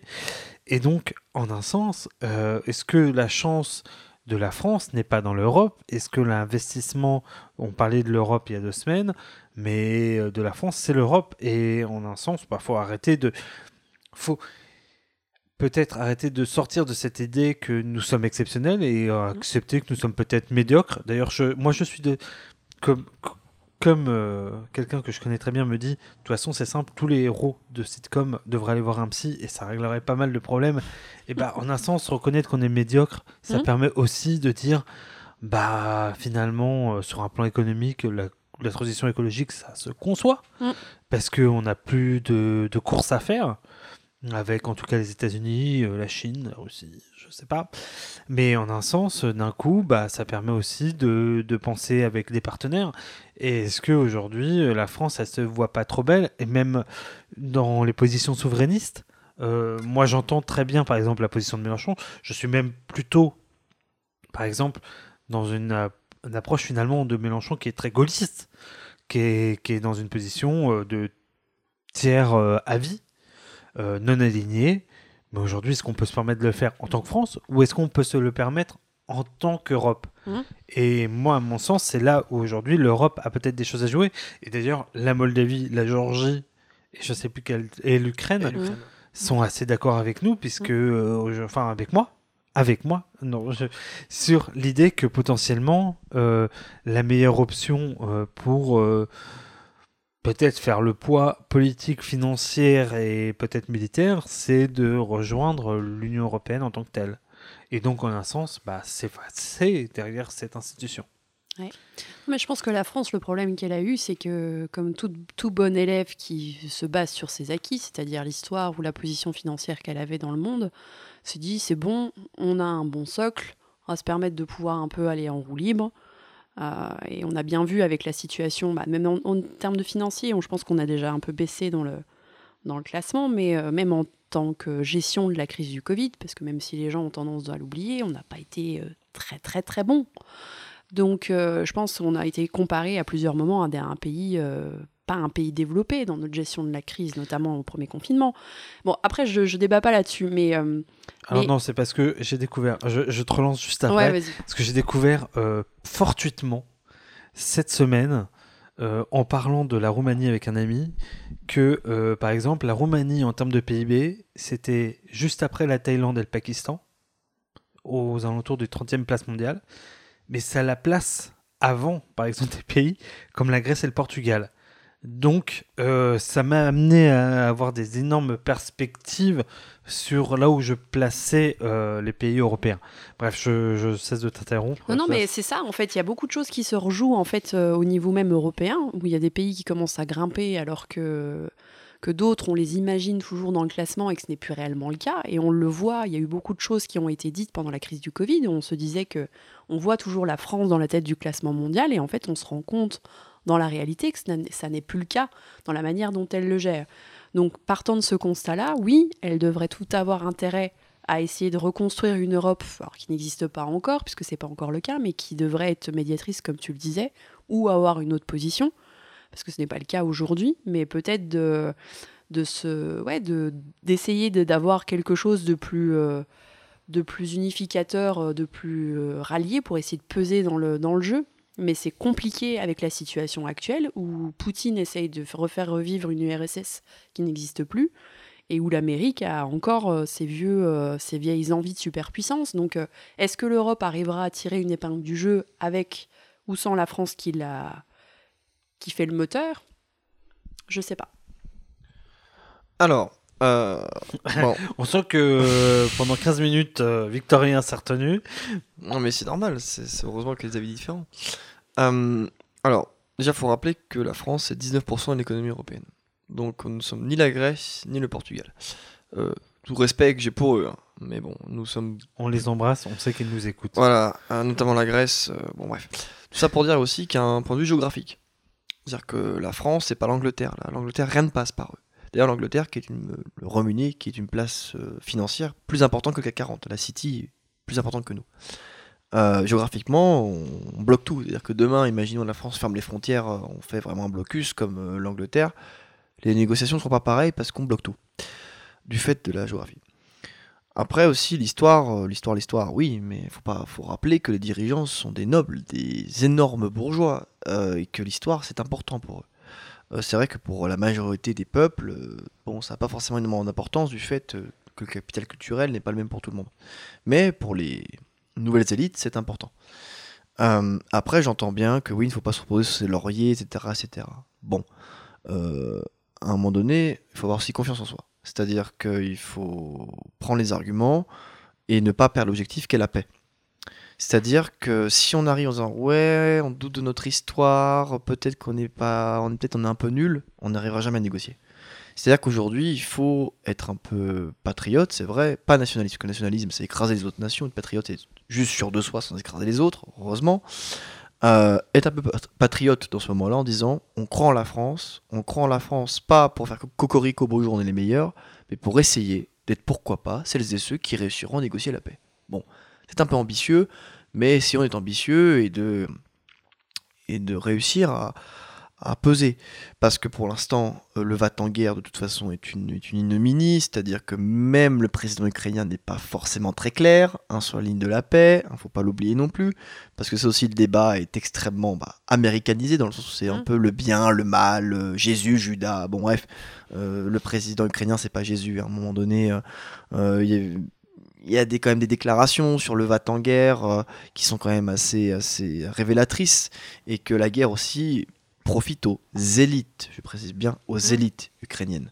C'est-à-dire qu'ils sont en mal, euh, du fait de leur histoire, ils sont en, en mal d'un- d'une unité nationale et que là, ça permettrait d'aider tout le monde.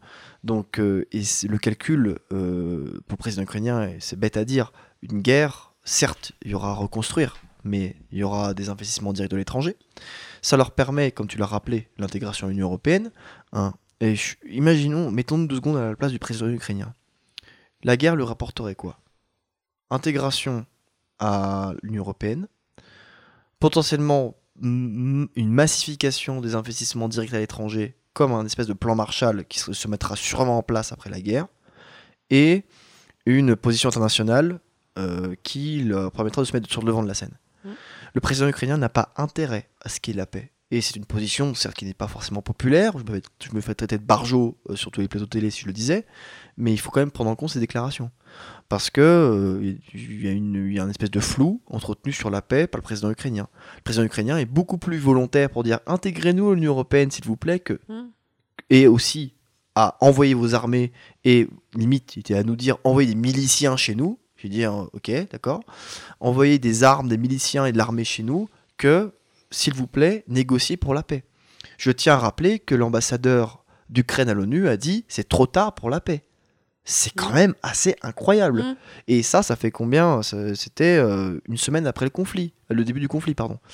Donc, euh, quand un ambassadeur dit qu'il est trop tard pour la paix, c'est pas c'est pas un pays qui veut la paix. Mm. L'Ukraine veut la guerre aussi. Alors, il faut séparer évidemment le va-t-en-guerre de l'état-major, et président inclus, et le peuple. C'est-à-dire qu'à un moment donné, euh, quand on parle des peuples, il y a aussi la Russie. Le peuple russe ne veut pas la guerre. Il y a certes deux, trois illuminés, comme ce, cet athlète là qui a mis un Z sur son, sur son, C'est parce qu'il adore Uniforme. Zemmour. voilà, bon, c'est-à-dire c'est rigolo dans mon, dans mon politique, mais les peuples ne veulent pas la guerre. Parce que les Russes sont pas dupes. Ils savent très bien que la guerre, elle est faite juste parce que la Russie est en galère au niveau de de la natalité, que c'est bête à dire, mais que malheureusement pour eux, le pôle Nord ne font pas assez vite pour que les routes commerciales soient ouvertes assez tôt pour une relance économique, que l'Europe commence à s'organiser pour être indépendante énergétiquement et que le gaz, eh ben, on commence à, on commence à être de, moins, de plus en plus indépendant, et que Poutine l'a compris, comme Hitler d'ailleurs en son temps, que l'économie de guerre, c'est qu'il n'y a que ça qui va le permettre de, de, de, de- de tenir. Et aussi, ne nous mentons pas, c'est que Poutine, il est malin. Euh, il a prévu la réaction des États-Unis qui était téléphonée, euh, qui était téléphonée. Et puis, Poutine, quel est l'objectif de Poutine? C'est pas tant l'Ukraine que ça. C'est euh, que la Chine le soutienne. Mhm. Et on l'a vu. D'ailleurs, l'état-major de la Chine l'a soutenu et a dit que si jamais il y avait des frappes sur le sol, sur le sol russe, la Chine serait derrière. Poutine, n'est pas débile. Poutine, il veut l'alliance avec la Chine. Tout comme il avait euh, négocié avec Erdogan, avec le conflit en Syrie, pour, avec, cette- avec cette expression, la vanne à migrants euh, qui, qui menaçait l'Europe. Donc Poutine, en fait, il est conscient que c'est lui qui tient le pays Mm, mm. que son pays est faible économiquement, que son pays est faible au niveau de la, natalité, que son pays, que la Russie en fait ne- n'est pas forcément une superpuissance comme on voudrait l'entendre, et que tout ce qu'il veut, c'est tout simplement que euh, qui est un peu comme à l'époque tu parlais de je sais plus si c'était Virginie ou Guillaume qui parlait de, de l'URSS d'une ancienne URSS mais c'est ce qu'il veut en fait il veut une Mm. nouvelle guerre froide il Mm. veut repolariser en deux et que la, que la Chine le rejoigne Regardez bien, demain la Chine lui, lui apporte un soutien économique, la paix, on l'a en une semaine, parce que c'est tout ce qu'il veut. Mm. L'Ukraine, il s'en fout, il a déjà la Crimée. La Crimée, c'est stratégique, parce que la Crimée est l'accès à la mer Noire et au détroit des Dardanelles et du Bosphore. Détroit détenu par qui Par la Turquie, alliée avec, et qui, avec qui il est allié avec Erdogan. Donc au final, il a tout ce qu'il veut, Poutine. Il n'a plus qu'à attendre que les ours polaires finissent de se noyer dans le pôle Nord, il a les routes commerciales. Et là, vous inquiétez pas qu'une fois qu'il a les routes commerciales qui passeront par le pôle Nord et qu'il faudra dealer avec la Norvège, les États-Unis et le Canada, vous inquiétez même pas que les négociations reviendront sur, la table. Et pour finir un peu là-dessus, c'est que malheureusement, il y a des millions de personnes qui sont déplacées, des centaines de milliers qui vont être tués euh, dans les conflits pour une affaire d'économie russe en perte. Oui, là où la France joue son rôle, euh, même si elle est sous couvert d'une pseudo-image, comme je parlais tout à l'heure, c'est que je pense que Macron veut la guerre aussi. Macron est en train de jouer sur les deux tableaux, où il voit bien que la guerre, de toute façon, pourrait permettre de relancer une économie, et c'est ce qu'il veut. Parce que n'oublions pas que Total n'a toujours pas euh, euh, rompu ses accords avec la Russie, alors que ça avait été demandé par tous les, toutes les industries au niveau de l'Europe là depuis une semaine ou quelques jours là, de, de, de par la Total l'a toujours pas fait. Personne ne dit rien. Euh, et je pense que Macron joue sur ce rôle-là, à la fois essayer de faire une pseudo-paix, mais se dire que si à la guerre, en, en soi, c'est pas grave, parce que ça va relancer une économie de toute façon. Puisque de toute façon, c'est un jeu qui est en train de se, une stratégie qui est en train de se ça mettre le en met au place. 30% aussi. Hein. Et et puis Total, ils sont pas bêtes. hein. Virginie dit pas ça par hasard. C'est Hmm. qu'on parle du pôle Nord, mais le, le forage offshore, ils s'attendent que ça, Mais Total. ça. Mais les choses sont en train de se placer et pe- peut-être que à la ben, c'est même pas peut-être, c'est que Macron est en campagne, donc euh, annonce un pseudo, euh, une pseudo phase de sauveur pour essayer de mettre la paix, et en fait, il est en train de placer ses pions au cas où qu'il y ait une guerre. Parce que de toute façon, ça va servir ses copains et tout ce, qui- tout ce qui est au niveau financier euh, rentre, rentre en jeu. Et pour rebondir sur ce que disait Victorien très justement sur tout ce qui se place au niveau de la Russie et au niveau de la Chine, on parlait tout à l'heure de l'abstention de la- de l'Afrique. Euh, Je pense que c'est pas pas rien que l'Afrique s'abstienne, sachant que énormément de Chinois aujourd'hui investissent en Chine et que l'abstention de la- de l'Afrique est pour moi quelque chose d'assez révélateur de tout ce qui est en train de se mettre en place au niveau mondial. Donc euh, il y a des choses qui sont en train de se positionner et l'Europe devrait peser. Elle ne pèse pas, elle ne fait rien. Et Poutine le sait pertinemment. Euh, rigole depuis euh, le temps où on essayait. Oh, de- je sais pas si l'Europe ne fait rien, mais en tout cas, elle est plus un, un interlocuteur crédible. C'est même pas ça. Non, son- mais son, Poutine niveau économique, son niveau économique, Virginie parlait sûrement des investissements directs à l'étranger, les Oui. IDE majoritaires, qui dev- commencent à devenir majoritaires de la Chine jusqu'en Afrique. Euh, c'est le projet étendu des routes de la soie. D'ailleurs, je conseille à nos auditeurs le reportage d'Arte là-dessus, très intéressant. Et en fait, la, la Chine, ils sont malins.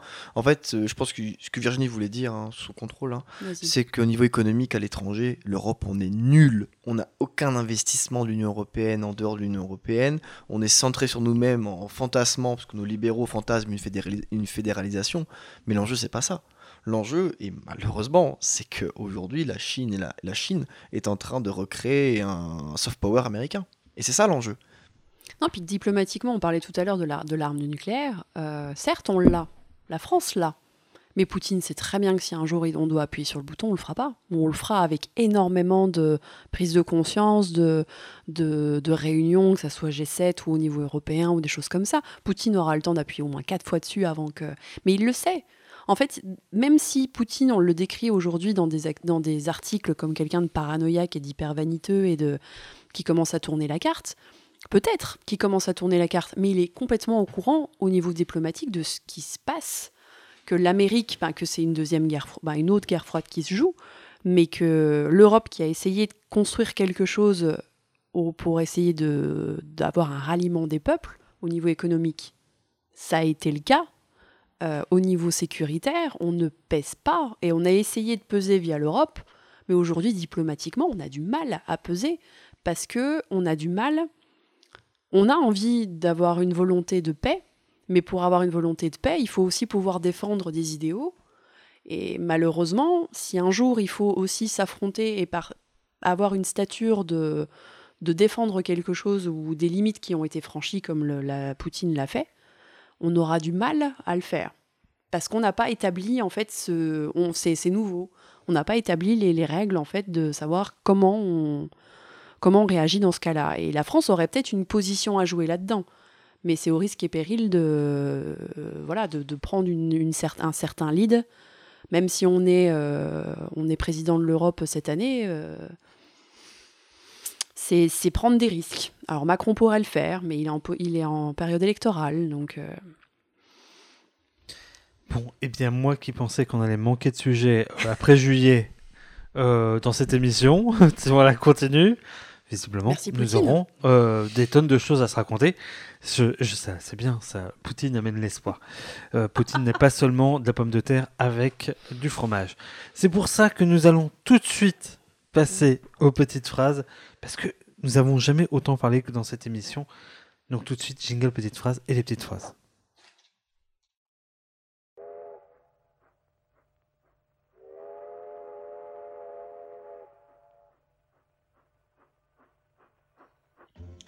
Eh bien, c'est parti pour les petites phrases.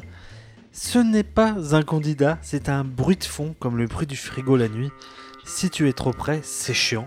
Cette phrase, écrite par l'humoriste Walidia, serait reprise par Sandrine Rousseau. Ne serait-ce pas une façon de dire que les Verts sont déjà remisés à la morgue? Avant même que l'élection ait lieu. Mais je trouve ça fou, n'empêche qu'une directrice de campagne, parce qu'elle était directrice de campagne de Jadot, et qu'il puisse dire ça de, son candidat. Alors, ah, je trouve ça vraiment, euh, vraiment surréaliste. Mais oui, enfin, oui, c'est- drôle si elle le veut, mais c'est quand même affligeant. C'est quelqu'un qui doit, si le France Insoumise m'entend, euh, le soutien, pourquoi pas, mais ne pas, surtout ne pas la mettre dans un état-major, puisque pour trahir comme ça son camp, faut y aller. hein. Deuxième petite phrase, je ne vais pas vous mentir, on traverse une zone de turbulence, a dit Valérie Pécresse. Est-ce que, avant d'être en zone de turbulence, il faut mieux décoller Est-ce que sa campagne a surtout un jour décollé Parce qu'on a l'impression quand même que Valérie Pécresse, depuis ce début de, de- de- de crise ukrainienne, euh, elle est un peu perdue. hein. Je pense, ouais. Bah, est- là, elle a même un temps de retard. Là, je pense que. C'est Elle, terminé elle pour a un jet, elle a un jet lag de, de mort. là, actuellement en Californie ou en Sibérie. non, mais c'est ça, la zone de turbulence. C'était il y a quelques, il y a des mois, quoi. Là, on est complètement, euh, on est complètement en plein dans l'orage, quoi. Enfin, elle est complètement. C'est un en Paris-Rio, c'est un Rio-Paris ça. Oh, J'ai pas osé la faire. Non, mais tu parlais, tu parlais d'Hidalgo tout à l'heure sur le fait que les Parisiens euh, avaient Non, du non, mal. mais à- Hidalgo, elle est sur Mais- un transpalette, euh, elle est Non, en mais- avion, elle. euh, Pécresse, Pécresse, Elle est Pécresse en, pas L'avion. Pécresse en Ile-de-France, en Pécresse en Ile-de-France, c'est du pareil au même, quoi. Enfin, si vous voulez c'est faire exister la femme en politique, s'il vous plaît, utilisez d'autres personnes, quoi. Stop. Bon, on a essayé avec Tobira, mais ça n'a pas Ah ouais. marché. Eh, Taubira, Rousseau, Hidalgo, Pécresse, Le Pen. Ah non, mais, j'avoue pour les femmes en politique, c'est compliqué. Hein. Ah ouais, là, C'est, ah là là. c'est- un. Il y a encore l'espoir. Delphine Bateau. Pour un, pour un ministère, peut-être La tête des deux. Et Barbara Pompili dans tout ça. Et Florence Parly. Et, et attends, et comment elle Comment elle s'appelle s'appelle celle qui est au travail là ah, euh, Je connais pas. Elisabeth Borne. Elisabeth Borne. Ah oui, ah oui, putain, Elisabeth Borne, oui. Non, il y a aussi comment elle s'appelle Marlène Cécile- Schiappa. Cécile Duflo aussi qui s'est recasée Oh chez là Oxfam. Oui. Et, et pourtant pas si mauvaise que ça sur Oxfam. Oui, bon, ça va qu'elle ait payé 10 000 euros par mois. Mais euh, oui, mais. euh, Ah ok, on, on- alors là on, lan- on lance tout de suite. Marlène Schiappa en un mot Un mot, un mot Victoria, pas plus loin. J'ai rien à dire sur. Virginie, un mot sur Image médiatique C'est deux mots ça. Oui, je sais. Bon. On va passer tout de suite à la dernière petite phrase, celle qui nous a le plus euh, plu finalement, celle qui nous a le plus touché au En cœur, tant que déjeuner, ouais. celle qui nous a rempli, euh, celle qu'on appelle entre nous la petite blague locale. Puisque François Rebsamen, notre maire, a dit cette semaine Je suis un homme de gauche qui vote Emmanuel Macron. Ne pensez-vous pas qu'il a fait un lapsus en disant homme de gauche? Il, voulait dire homme de droite, mais c'est loupé. Non, mais Repsamen, bon, je pense qu'on va un petit peu en parler quand même de notre zigoto national. Bon, euh, rappelons que c'est lui qui a fait la loi Repsamen sur les chômeurs, hein, que la chasse aux chômeurs a beaucoup commencé avec lui. Hein, faut ça, euh, il a tendance à le, à le masquer. Que c'est lui qui a présenté Emmanuel Macron à François Hollande. Hein, ça aussi, c'est quand même un bon palmarès. Et que c'est lui qui a écrit la loi El Khomri, qu'il a lâchement donné à Myriam El Khomri. Qu'on En- salue d'ailleurs parce qu'elle nous écoute. Mm. Voilà, euh, bah, bisous Myriam. Euh, voilà. Donc il y a quand même trois choses sous le mandat Hollande que François François Rebsamen, euh, quand même, c'est compliqué comme bilan. Puis il y a Dijon, bon, Dijon, certes, il a dynamisé la ville, faut le dire, mais derrière, bon, ne parlons pas des, des, des taudis qui sont à la Fontaine d'Ouche, au Grésy, à Quetigny, puisque maintenant c'est des compétences métropolitaines, à Chenauve, etc. Tous les taudis, en fait, que lui ses petits amis du Parti Socialiste local laissent, hein, des, des milliers de personnes euh, dans, dans le froid, dans, dans l'insalubrité. Ça, faut, je pense, que c'est un thème qu'on rappelle peu. Et voilà, François Rebsamen, en, en un mot, c'est l'indignité, quoi. C'est- abominable. Et puis là, en plus, on le voit redébarquer, descendre de sa tour pour les Ukrainiens, quoi. Comme ça. il avait tenté de le faire au Marche pour le Climat, mais votre humble serviteur s'était pris la tête avec lui. D'ailleurs, une superbe vidéo de lui et moi en train de s'engueuler était pas Et probable qu'on ait la même vidéo euh, dimanche pour les marches pour les femmes. hein. Voilà, bon après, étant, un mec, je vais pas me ramener là-dedans et foutre le, foutre le bazar, ça serait quand même très mal placé. Mais pour les marches pour le climat, c'était pareil. C'est-à-dire qu'il avait essayé de récupérer le truc. D'ailleurs, un des leaders euh, de la marche pour le climat, elle se reconnaîtra, à seulement 19 ans, s'est fait corrompre par le PS et a terminé sur une liste municipale à Quetigny, donc une ville annexe à Dijon, euh, pour le Parti Socialiste. Donc voilà, donc franchement, en fait, en résumé, François Rebsamen, c'est bétonisation, violence et euh, non-cohérence, quoi. Il a Voilà. quand même amené la sécurité à Dijon euh, en amenant des flics. Ah, euh, ah, la place de la République la, la- la place de la République la nuit, c'est c'est un, un bonheur. Non, mais François Rebsamen, je veux dire, qu'il prenne sa retraite, qu'il laisse ses rejetons là, plus nuls les uns que les autres, se mettre dessus. Non, mais disons-le, à un moment donné, je veux dire, ce que je dis, je le, je le dis aussi en, en- dans la vie réelle, quoi, en dehors des podcasts. Je veux dire, François Rebsamen, euh, je compare souvent avec Jean-Luc Mélenchon parce que les deux en fait sont de la même génération, à un an près, et sont issus du même milieu et ont, et ont évolué différemment.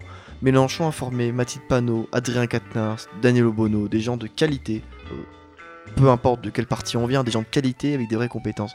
Aujourd'hui, c'est quoi Dijon? Nathalie Conders, Antoine Noharo, des gens, mais. Emmanuel Macron, président quand même. Oui, il l'a présenté, oui, bah il était pas dijonnais, heureusement pour lui, sinon il serait, il ne serait pas où il est. il serait dans notre podcast. voilà, mais, franchement, on, s'étend un petit peu sur François Rebsamen, mais il, faut que les Dijonnais entendent que François Rebsamen, il faut, finir. Il faut une alternative à gauche et que euh, il ne faut pas faire comme Europe Éco- Écologie Les Verts, qui sont un satellite de François Rebsamen, comme le Parti communiste, malheureusement aussi à Dijon, qui est un satellite de François Rebsamen, et que il faudra dans les années à venir une construction de quelque chose de social, d'écologique, en- même sans parler parti politique, mais sans le Parti Socialiste. Voilà, clairement, c'est un peu le mot de- d'aujourd'hui, quoi. Virginie, une réaction après Ouais. ce- cette envolée lyrique de.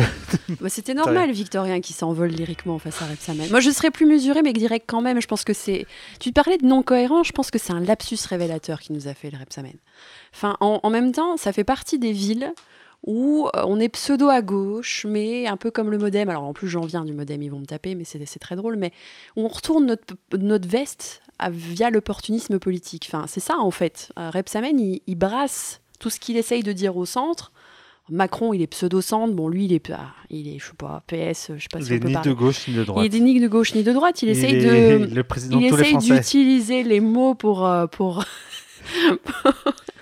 pour essayer d'avoir un opportunisme politique, mais là, ça, c'est en train de se décrédibiliser à mort parce que cette phrase-là, mais elle fait, elle fait rire tout le monde. Et il est, de ces, de ces maires euh, où on peut, bah, il y a Nancy aussi qui est un peu au niveau centre, mais qui rallie un peu tout le monde, ou d'autres, villes où ils essayent de, voilà, suivre le sens du vent. Et euh, un jour, on aurait peut-être un, un gars un peu plus à gauche, euh, mais Rebsamen, je suis de gauche et je rallierai ce mec. Enfin, voilà, l'opportunisme politique dans toute sa splendeur. Merci Rebsamen. Eh bien, c'est sur ces bons mots assez locaux finalement. euh, on était, euh, Victorien était le régional de l'étape, mais on est tous des régionales de l'étape ce soir, grâce à François que euh, nous qui nous ne nous écoute pas d'ailleurs, donc on n'embrassera pas, mais on- bon. Peut-être que s'il nous écoute, on verra. On fera peut-être un prix de gros. Euh, eh bien, on- que nous allons euh, clore ce podcast qui était euh, un, chouette épisode. Je pense qu'il sera le plus long avec. N- Enfin, je ne pense pas que ce sera le plus long parce que je vais vous annoncer, je pense que le plus long sera celui de la soirée euh, du premier tour ou du second tour, puisque je pense qu'on va être, on va, on va être dithyrambique. Voilà, je pense même qu'on essaiera de réunir toute l'équipe et qu'on préparera nos meilleures blagues. voilà. Est-ce que euh, déjà vous avez passé un bon épisode Ah C'était oui. pas trop long pour les uns pour les- pour l'un et l'autre. Non, non, et puis pour le coup, juste pour le premier tour, je ne garantis rien. Si Jean-Luc Mélenchon est au, est au second tour, je ne garantis pas euh, d'être là, parce que j'aurai sûrement 3 grammes dans chaque bras. voilà, je ne garantis rien. Mais on le fera pas tout de suite. On va, on va essayer de commenter. Je vous pro- on verra euh, d'ailleurs. pour le premier tour, finalement, c'est dans deux épisodes. Mm. Donc ça va venir C'est très vrai. vite. C'est vrai. Euh, voilà, on verra ce qu'on fera. Sur ce, j'ai envie de dire, on va clore cet épisode qui va s'arrêter à l'heure et demie. C'est waouh. Ouais. C'est- quoi? C'est un bon film de Coppola euh, Un match de foot. Un match de foot. un bon DFCO contre Caen qui a gagné. hein, euh, on va pas être relégué cette année, incroyable. Incroyable, non mais quelle année, quelle année Et dire qu'on avait le Covid alors qu'on va peut-être avoir euh, Dijon qui va remonter euh, du fond de tableau. Oh là là, les Oh. Ukrainiens, qu'est-ce qu'on s'en bat les couilles Bref, sur ce, je vais vous souhaiter une bonne journée, une bonne soirée en fonction de l'heure où vous écoutez cet épisode. On se retrouve de deux semaines, ce sera juste l'épisode avant le premier tour. D'ici là, euh, bah écoutez, mettez-nous 5 étoiles sur iTunes, euh, sur euh, Spotify, écoutez-nous, euh, recommandez-nous à vos amis, surtout vos amis de droite, parce que bizarrement, on n'a pas beaucoup d'IMAT à, à droite. Je sais pas pourquoi. Et bien, et puis bah, on va clore cet épisode. Je vous souhaite une bonne journée, mes amis, bonne soirée. À bientôt, à dans deux semaines. Euh, dans deux semaines, on parlera de quoi? Bah, on parlera euh, des jeunes. On parlera des jeunes. C'est ce qu'on dit. À bientôt. bonne journée. À À bientôt, tout le bientôt. monde. Salut.